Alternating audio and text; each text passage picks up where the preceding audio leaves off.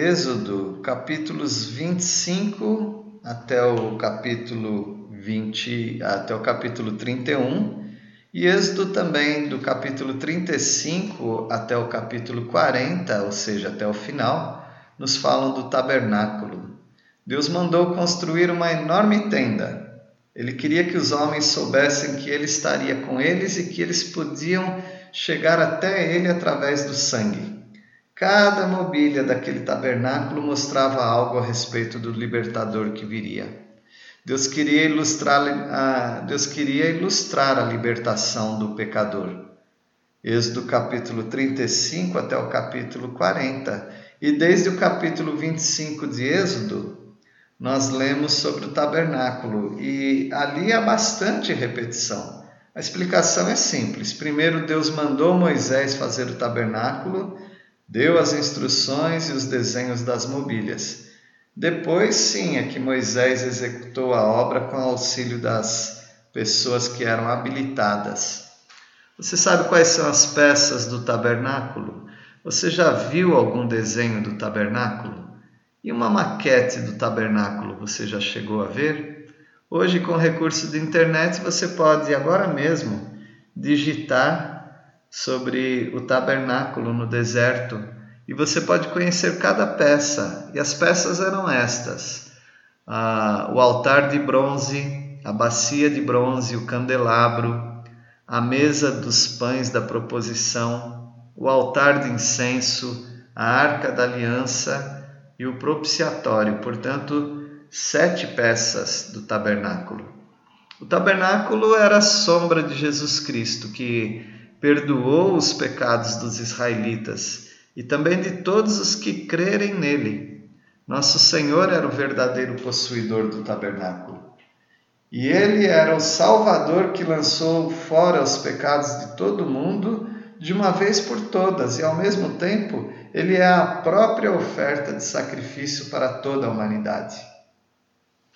Você pode encontrar, portanto, ah, nos capítulos eh, 25 até o final, ah, em todas essas referências bíblicas, o tabernáculo e as peças. Se você desejar um estudo detalhado, com figuras, comentários, então eh, adquira gratuitamente, escreva para mim, Escreva no meu e-mail perciocoutinho@gmail.com. Eu terei o prazer de enviar para você uh, essas, esse material, esse estudo. E é um estudo muito maravilhoso. Que Deus abençoe sua vida. Estude uh, sobre o tabernáculo. Pelo menos tenha a curiosidade de, de ver, de visualizar as peças. E, e nessas peças há muito ensino. Há um ensino sobre as tábuas da lei, o pote de maná, a vara de Arão que ficavam dentro da, da arca da aliança, a própria arca da aliança, o propiciatório que era a tampa, a, a mesa dos pães, o candelabro que deveria estar iluminando sempre aquele local, as cortinas do tabernáculo com suas cores, as tábuas do tabernáculo, os materiais, o revestimento de ouro, as madeiras de acácia, o véu, as colunas, o, o altar, o bronze e o que os, o bronze simboliza, que é o julgamento, o, o átrio também, que era o quintal, o terreno do, do tabernáculo, o azeite para o candelabro, o altar do incenso, também do que o perfume do incenso que não poderia ser reproduzido em casa, as vestes dos sacerdotes, as cerimônias, o, o pagamento do resgate, aquela bacia de bronze, o, o óleo da santa unção, o, os artífices também da obra do tabernáculo, o, o sábado, as duas tábuas do testemunho, tudo isso tinha o seu valor, a sua.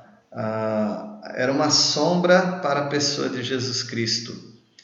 E a nuvem que cobriu aquele tabernáculo, a ordem das tribos no acampamento, as ofertas que os príncipes levaram como dedicação do altar, as lâmpadas do santuário, que eram sete, a consagração dos levitas, as duas trombetas de prata, uh, e para que, que serviam, e a mudança também do tabernáculo, como era feita, e os 41 acampamentos que o povo fez desde o Egito até a entrada da terra prometida.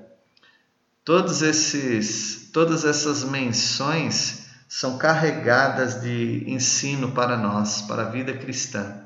Que Deus abençoe que você uh, seja realizado com a pessoa de Jesus Cristo, que é, uh, é a presença dele conosco. O tabernáculo era a presença de Deus com o povo. E o Espírito Santo e Jesus Cristo nas nossas vidas é a própria presença de Deus em nós. Que Deus o abençoe.